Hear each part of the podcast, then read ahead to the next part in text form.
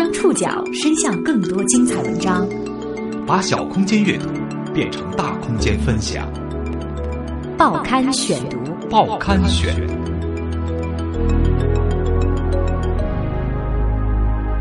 把小空间阅读变成大空间分享，欢迎各位收听今天的报刊选读，我是宋宇。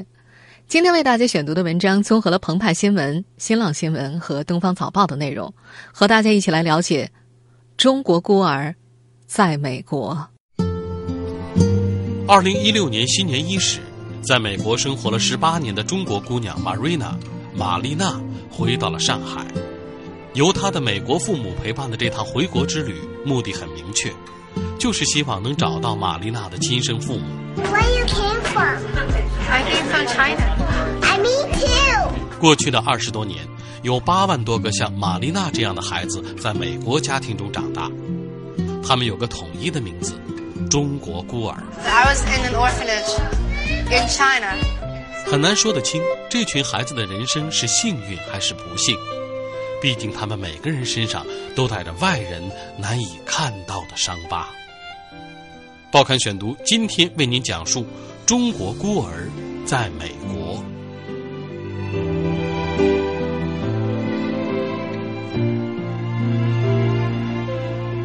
二零一六年一月一号，当二十一岁的 Marina 和她的美国父母回到上海儿童福利院就职时，回忆的画面就像电影胶片一般出现在他的脑海里。当然，关于他人生开头的有些故事，是他后来才听说的。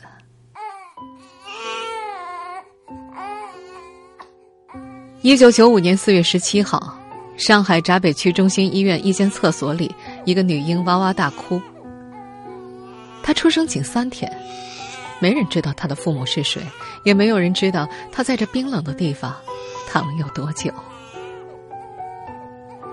幸运的是，医院里的工作人员发现了她，并把她送到了当地的派出所。在派出所登记备案之后，这个被遗弃的女婴来到了上海市儿童福利院，并且在那里度过了她生命的最初两年半。由于他被遗弃的时候没有留下任何的身份信息，大家也不知道他叫什么。福利院的工作人员给他取了一个新名字——唐艺仙。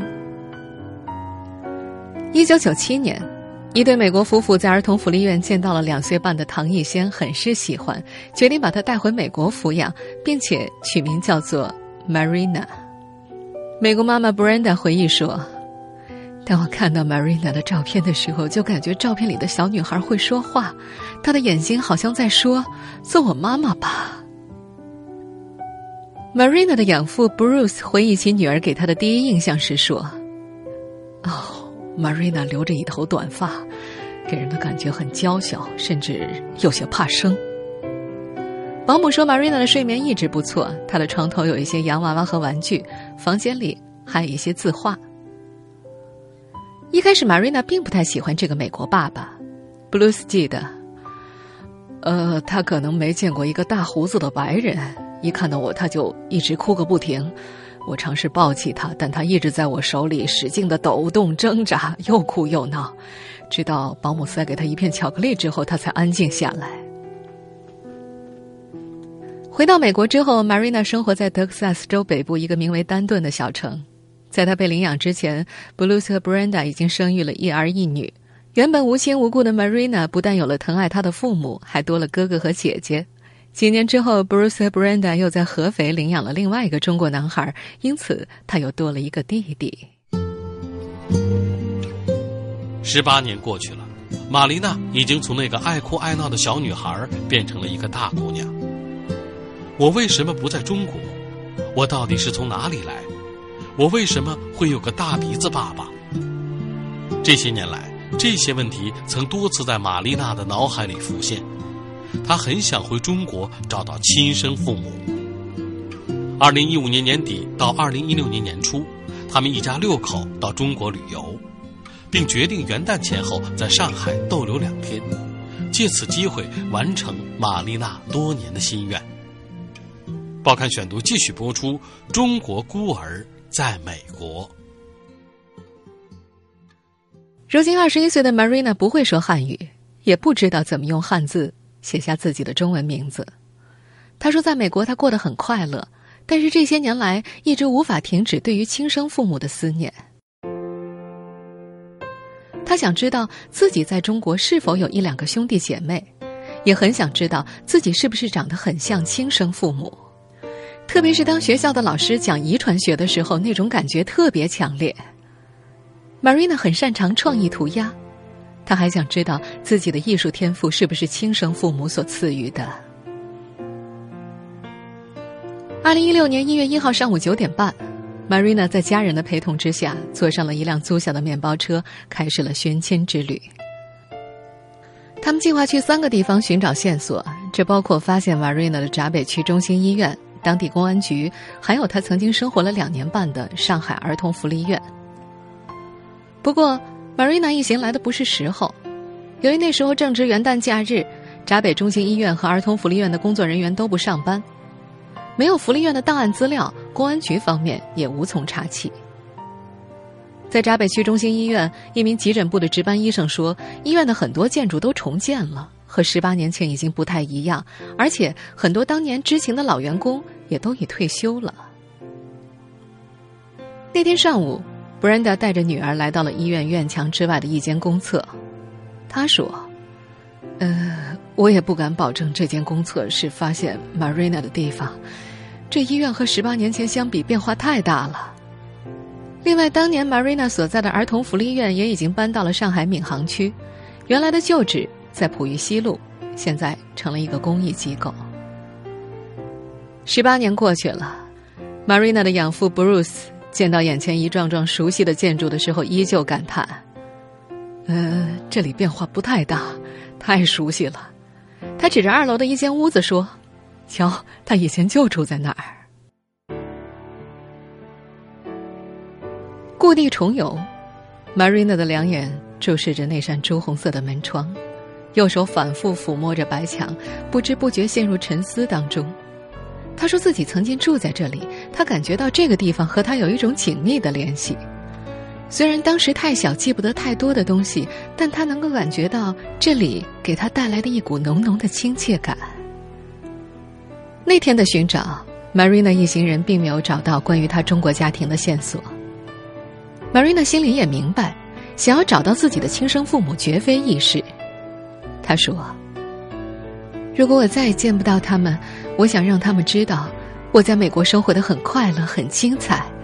我有一个充满爱的家庭，家人很关心我，经常鼓励我、帮助我，让我做最好的自己。”他的养母布兰达表示，回到美国之后，他们将会继续想办法寻找，从网上去找一些相关的线索，向公益机构寻求帮助。在美国。过去二十多年，像玛丽娜这样从福利院被领养走的中国孩子有很多。这个庞大的群体被称为“中国孤儿”。为何美国家庭热衷于收养中国孩子？被收养的中国孤儿们又有哪些共性？报刊选读继续播出：中国孤儿在美国。对于一个希望收养中国健康孩子的美国家庭来说，二零零五年之前，从申请收养到把孩子接到美国，需要一年到一年半的时间，而现在则至少要等七到八年。即便如此，中国仍然是美国海外收养儿童的最大输出国。根据美国国务院发表的统计数据显示，截止二零一四年，在美中国孤儿总人数。八万八千两百九十八人，是中国孤儿最大的海外收养国。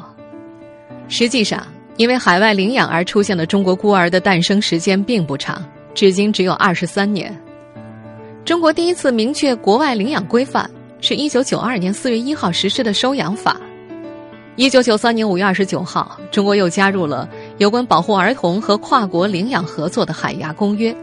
不久之后，又制定了《外国人在中华人民共和国收养子女登记办法》，允许外国家庭到中国来收养孤儿。在开放国际领养之后，美国逐渐成了领养人数最多的国家。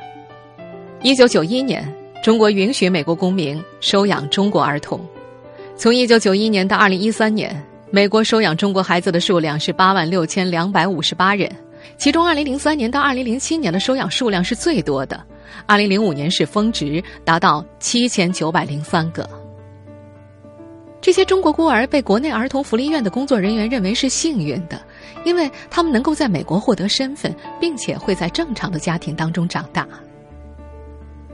那么，为什么美国家庭会这么热衷于收养中国的孩子呢？复旦大学社会学院教授于海认为，大多数美国人领养孩子的初衷和很多中国家庭不同。美国人领养孩子离不开本国文化和宗教背景的支撑。根据于海介绍。大多数的中国家庭选择领养，是因为本身没有孩子，有一种养儿防老的心态，而且都喜欢找一些聪明伶俐的、健康的、漂亮的孩子。而在美国，大多数领养孩子的家庭是已经有了自己的孩子，同时这些领养孩子的家庭大多有宗教背景和信仰。于海说，他们是怀着一个博爱慈悲的心态去领养，这些家庭都有很强的使命感。在他们看来，这些孩子无论有什么生理缺陷，都不应该被遗弃。他们都是上帝的孩子。中国的人口基数很大，被遗弃的孩子比较多。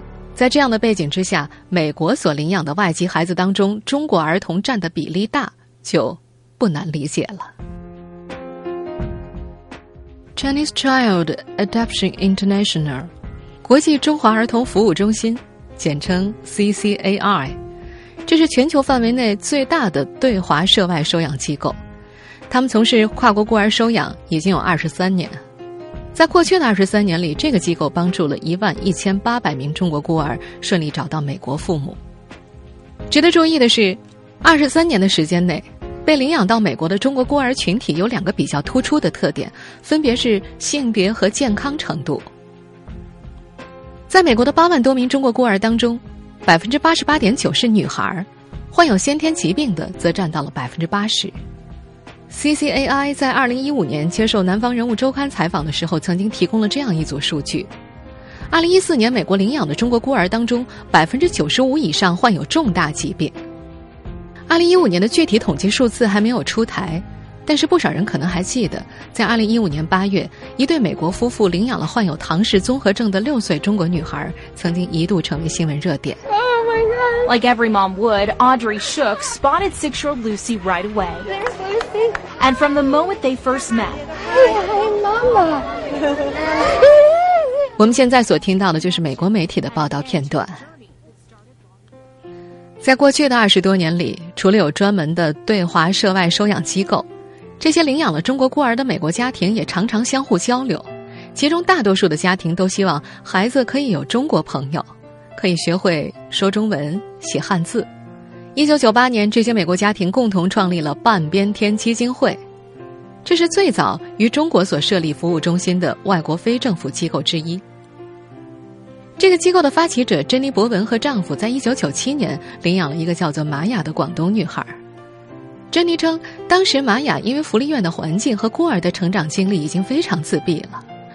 二零一四年十一月，珍妮出版了一本书《Wish You Happy Forever》，希望你永远快乐。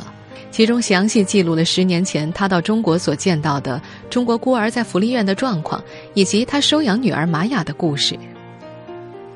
在书中，她写道：“她和丈夫曾经是南加州的电影制片人。”一九九六年，他们从报纸上看到了一份报告，其中描述了中国福利院中孤儿糟糕的生活环境，所以她和丈夫便决定到广州去看一看。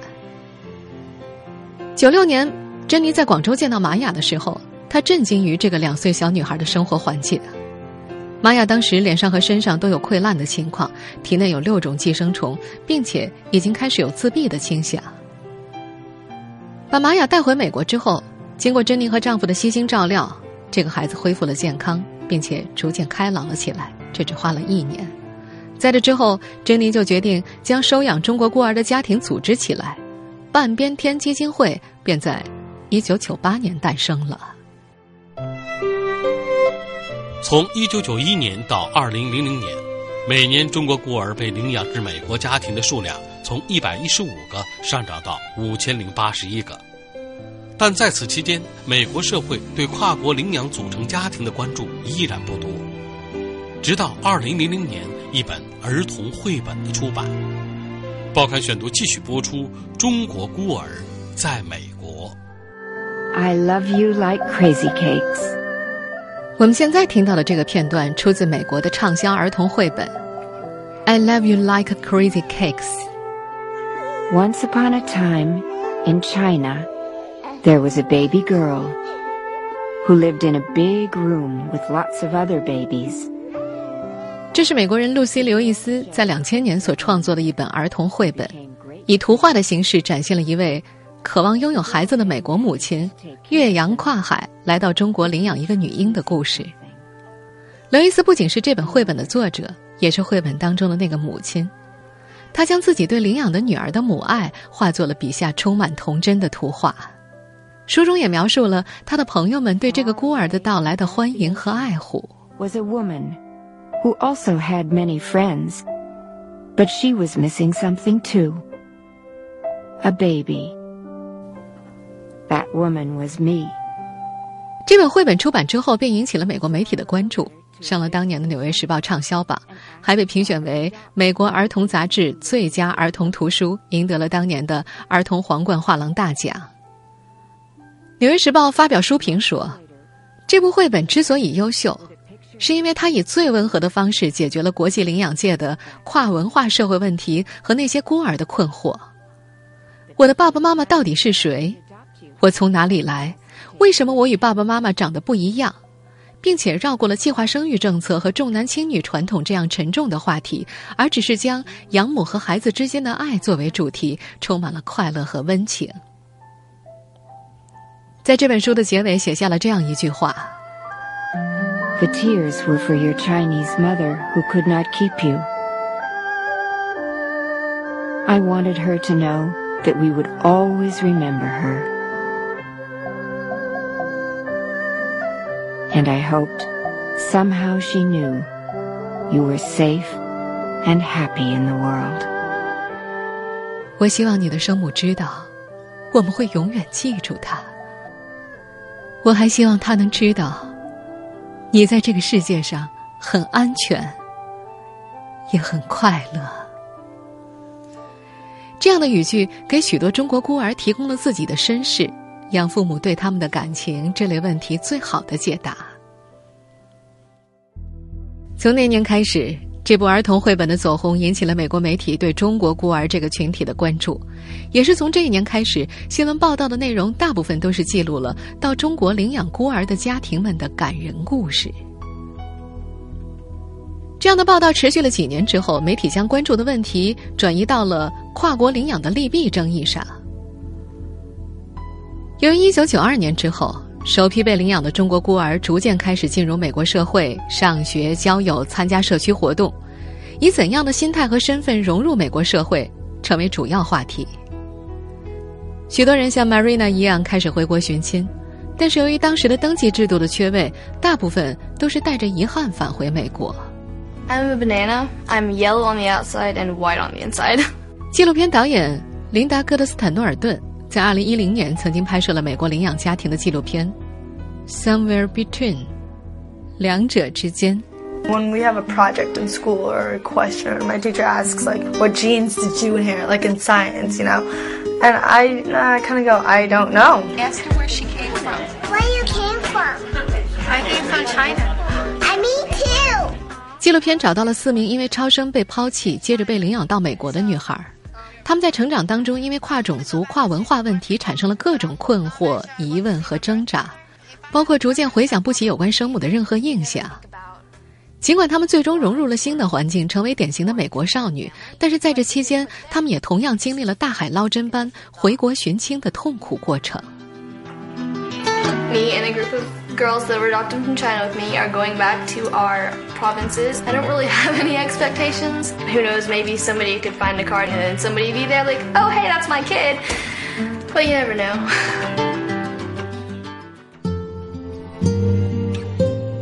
人们不难发现，最近一两年回国寻亲的美籍中国孤儿越来越多。每隔一段时间，我们便能在媒体上看到一段或悲或喜的故事。 这背后有什么样的原因？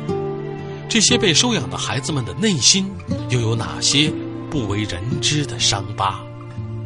报刊选读继续播出：中国孤儿在美国。不久前，美国《纽约时报》发表了中国摄影记者韩萌在美国接触一些中国孤儿和他们所在家庭的报道。韩萌在一次英语老师组织的聚会上见到了几个中国小女孩，其中八岁的女孩安娜卡就是在广东被领养的中国孤儿。这个契机让韩萌通过收养网站找到了一些中国孤儿的收养人。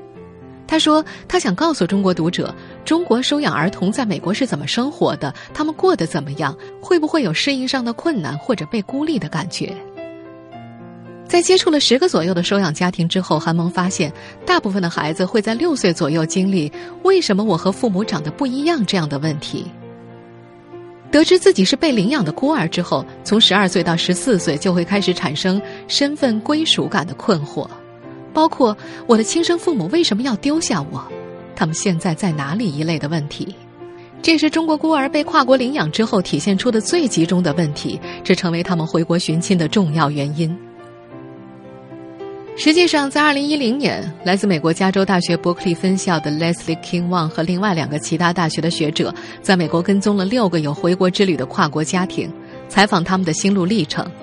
在最终发表的论文当中，研究者说，实际上，美国父母带着孩子回到中国的原因大致有四点：第一，让孩子看看真实的中国，而不是听来的或者电视里的家乡；第二，尝试找到更多关于孩子亲生父母的信息。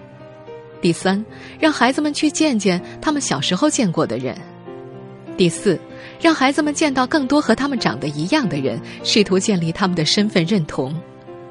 美国的父母们认为，尝试寻亲的旅程有利于促进这些孩子和家庭的感情，能够帮助他们以更好的心态融入美国社会，找到自己在美国的身份归属感。此外，大部分收养中国孤儿的美国父母并不希望孩子彻底的成为美国人，而是要保留一定的中国传统文化所赋予他们的思想，哪怕见到儿时的朋友，就是这些孤儿与中国文化最亲密的接触了。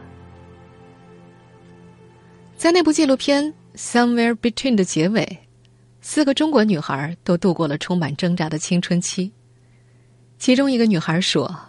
I don't think that I could ever consider myself fully Chinese or fully American. No matter where I am in my life, I'm always going to be sort of somewhere in between.